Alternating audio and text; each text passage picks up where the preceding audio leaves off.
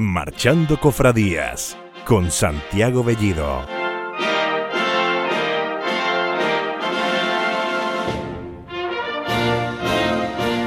Buongiorno a tutti e benvenuti nelle confraternite in marcha. Pero Santi, ¿qué te ha pasado en la boca? Pues nada, como veis no me ha pasado nada, hablo español de Jerez perfectamente, pero tenemos hoy por delante un programa muy pero que muy italiano porque vamos a hablar de la ópera, de la relación que tiene la ópera con la música profesional y con las bandas, que no es poca.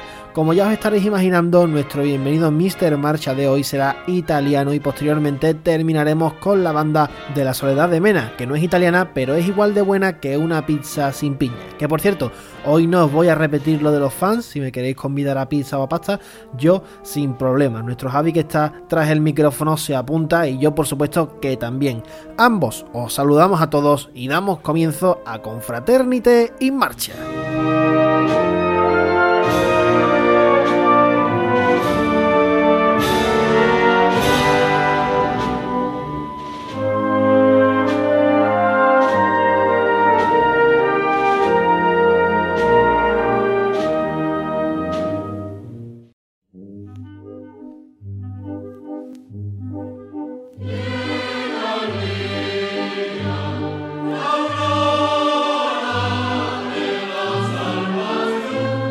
Con esta magnífica área creo que podemos meternos correctamente en faena para trasladarnos a la tramoya sin premio y caminar entre los entresijos del teatro, entre bambalinas, para descubrir la cantidad de obras que hay en el teatro, en la ópera, que tienen relación con la música profesional y con nuestras bandas de música. Si nos vamos a nuestra pasada temporada, la primera, la cual tenéis recopilada en una magnífica lista de reproducción, veremos que en nuestro episodio 13 hablábamos de Margot, que por cierto fue un exitazo e hicimos por primera vez una entrada hacia la ópera y a sus conexiones con la música profesional, que no son pocas. Para empezar, vamos a seguir el camino de lo mainstream y vamos con lo siguiente.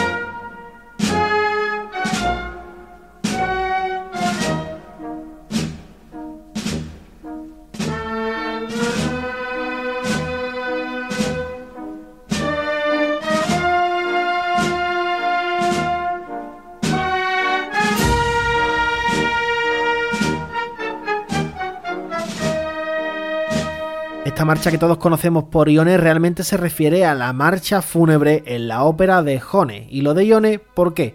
Pues Ione es el nombre original del personaje y habida cuenta de que en latín original no existía la letra J, el nombre original de la ópera es su italianización Jone. Decir Ione es como decir Dama Mariposa a la ópera Madame Butterfly. Pero, ¿de qué narices iba Ione? Pues Ione era el personaje femenino principal de la novela llamada The Last Days of Pompeii, una novela histórica escrita en 1834 por el inglés Edward George Earl Balwer Lytton, un nombre absolutamente de Trebujena. Esta novela está ambientada en la antigua Roma, en la erupción del Vesubio que destruyó Pompeya, y en la ópera se narra un triángulo amoroso entre Ione, a quien quiere enamorar Glaucus, un joven ateniense y protagonista de la novela, y Arbaces, el tutor de Ione. De esta historia surge la marcha fúnebre que hoy nos ocupa y que su primer instrumentador, Álvaro Milpager, y su autor, Enrico Petrella, el gran compositor de la época junto a Verdi, nos dejó a todos los cofrades.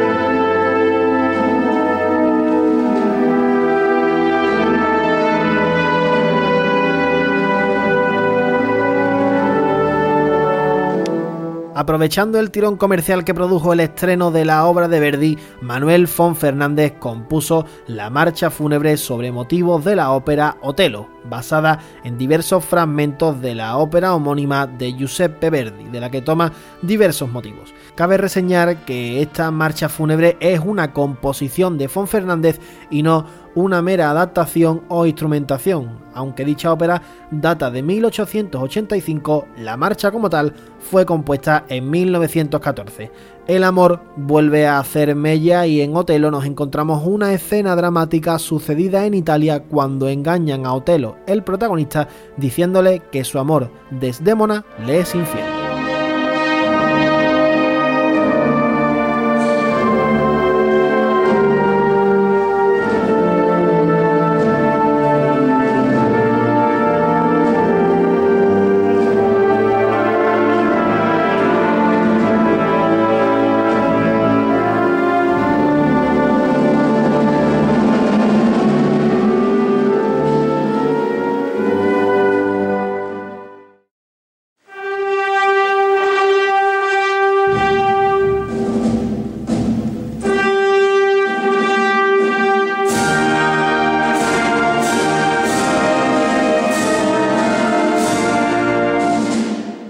Gutiérrez Juan es uno de los grandes investigadores sobre la ópera y sus marchas fúnebres y en una de sus publicaciones destaca que en Italia se adaptaron otras obras a marcha procesional como es el caso de Marcha fúnebre en el ópera Don Sebastiano del compositor Donizetti y editada por Ricordi y adaptada por Giuseppe Mariani. Pocos años después y qué es esto que estamos escuchando ahora mismo y al igual que la mayoría de estas adaptaciones no es que nazcan por una necesidad artística, sino que es una cuestión comercial por el tirón que estaban teniendo en aquella época estas óperas.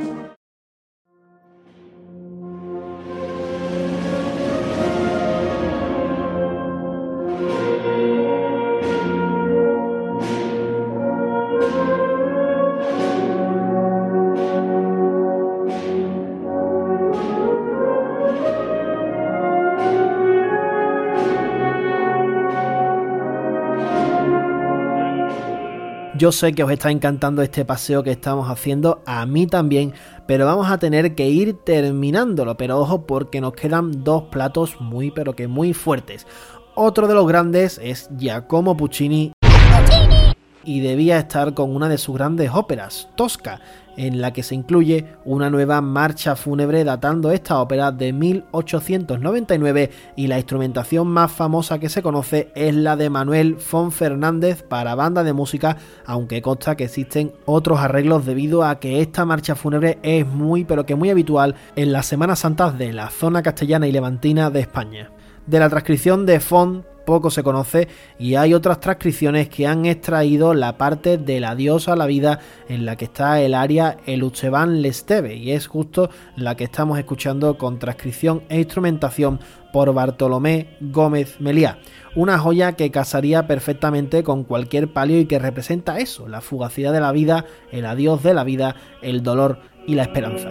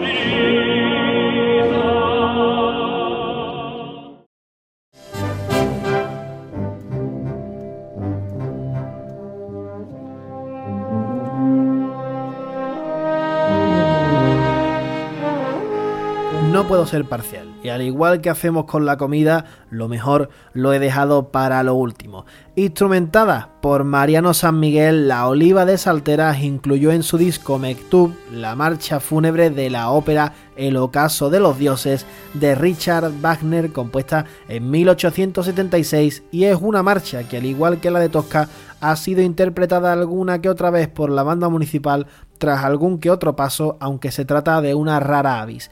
Esto para mí es una joya. Cuando estudiaba el grado profesional y analizábamos las obras de Wagner en historia, quedaba absolutamente sorprendido por los timbres y la amplitud de su música, algo que se consigue muy bien en este arreglo que interpreta en el disco, como ya hemos mencionado antes, La Oliva de Salteras.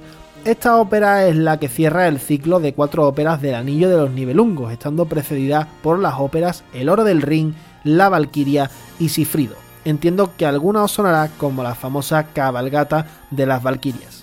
A grosso modo, esta ópera narra la historia de cómo el anillo maldito, hecho con oro robado del Ring por el enano Alberich, perteneciente a la raza de los Nibelungos, causa la muerte de Sifrido, pero también la destrucción de Valhalla, la morada de los dioses. Una ópera muy fantástica e incluso mitológica que fue llevada a las bandas de música.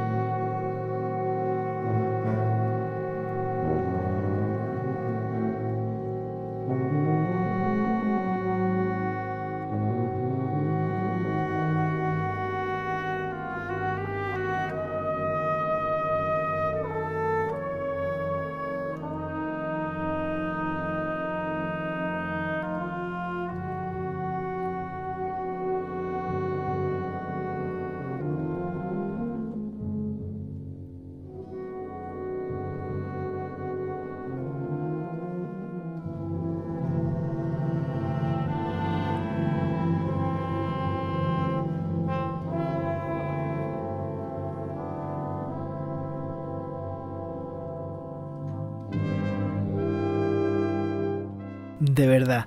Qué maravilla de paseo, qué recuerdos me ha traído esto de cuando yo estudiaba en el conservatorio y debía aprenderme todas estas obras y de verdad que es un verdadero placer traerosla hoy y compartirlas con vosotros en Marchando Cofradías.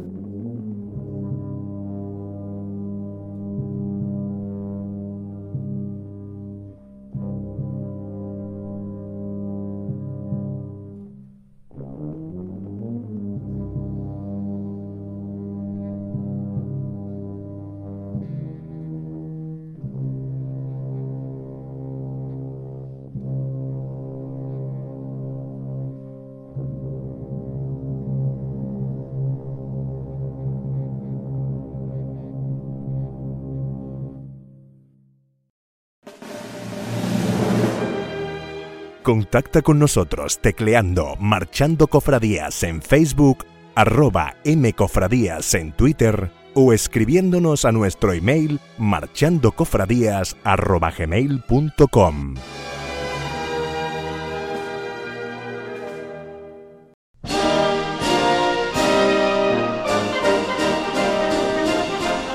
Hoy, como hemos dicho, nos vamos hasta Italia para hablar de las Sollevazione di Cristo, marcha fúnebre compuesta por Antonio Oddo en 2002, un autor que durante algunos años se ocupó de la formación y el crecimiento de la banda Santa Cecilia di Buseto Palizzolo, para la que escribió la marcha que hoy traemos a esta sección. Una marcha que traducida sería la exaltación de Cristo y justo en ese pasaje bíblico, en el de la subida de la cruz, es en el que se inspiró Oddo para componer esta marcha. De hecho, en la misma podremos observar distintas voces dentro de la marcha que vienen a significar los distintos personajes que se dieron cita en la exaltación de Cristo, teniendo por tanto esta pieza de carácter fúnebre un también marcadísimo estilo descriptivo sobre este pasaje bíblico. La escuchamos ahora por la banda de la Oliva de Salteras en su último disco Crucifixus.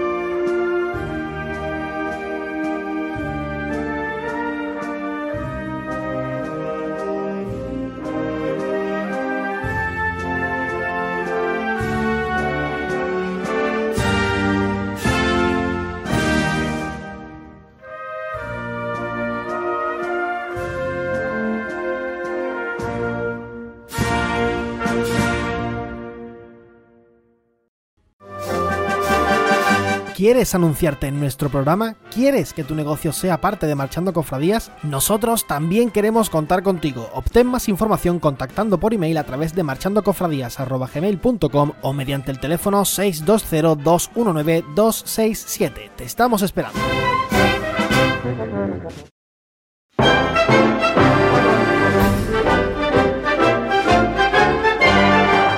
En esta nueva semana, como ya os estaréis imaginando, seguimos con los amigos de la banda de la Soledad de Mena, que si no os acordáis, pues dijimos que era una de las bandas más jóvenes que, habían salido hasta la fecha en Marchando Cofradías, con cinco años que se van a cumplir el próximo mes de enero. Además, tendrán una serie de actos que ya anunciarán por sus redes sociales. Estamos con su director Juan Manuel Parra, que está con nosotros. Muy buenas, Juan Manuel, otra semana más. Hola, muy buenas a todos. Un placer estar aquí con vosotros.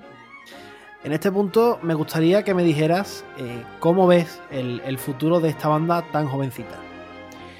Pues tiene un futuro prometedor en tanto y en cuanto que en apenas cinco años que cumplimos ahora en 2022, eh, nosotros tenemos todos los días eh, de la semana contratos completamente desde, bueno, Domingo de Ramos, Viernes Santo, aquí en Málaga Capital. Eh, incluso empezamos el Viernes de Dolores con la Hermandad de los Dolores del aquí en Málaga. Es decir, que mm, esos contratos no son de un año, sino que el futuro, pues, eh, esperemos que venga ligado a estas hermandades por mucho, mucho más tiempo. Y, y bueno, pues ahora mismo eh, estamos todos involucrados en poder hacer un quinto aniversario bastante lucido, con proyectos interesantes que poco a poco se irán anunciando. Y, bien, bien, un futuro prometedor.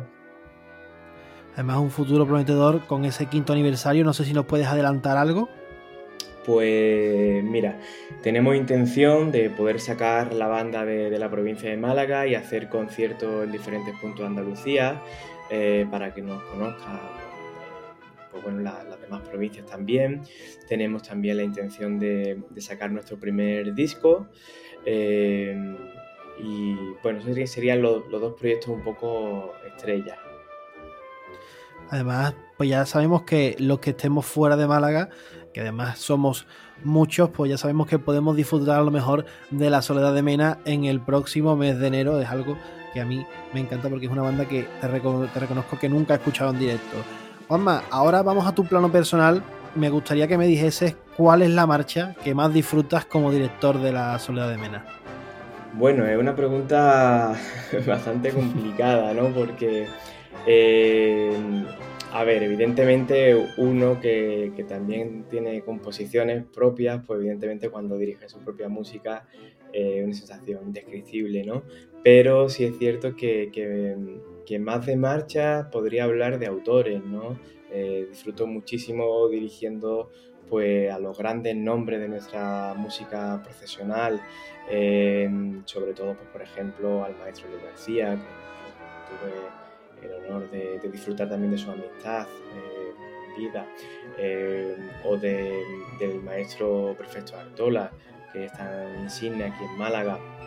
Entonces disfruto... Mm, pues de la grande obra, de, los grandes nombres. No te podría decir una marcha en concreto.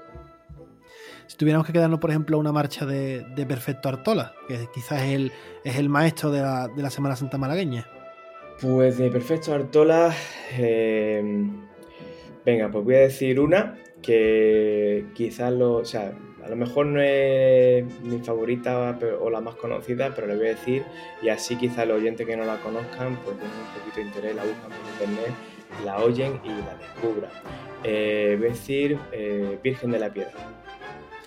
Pues ahí queda la cosa.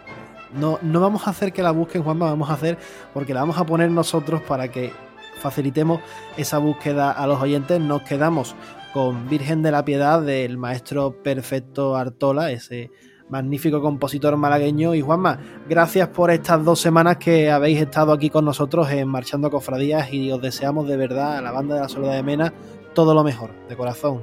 Pues muchísimas gracias a vosotros por acordarse de la banda de Mena y aquí estamos para lo que necesitéis. Nosotros lo recordamos, nos quedamos con Virgen de la Piedad de Perfecto Arturo.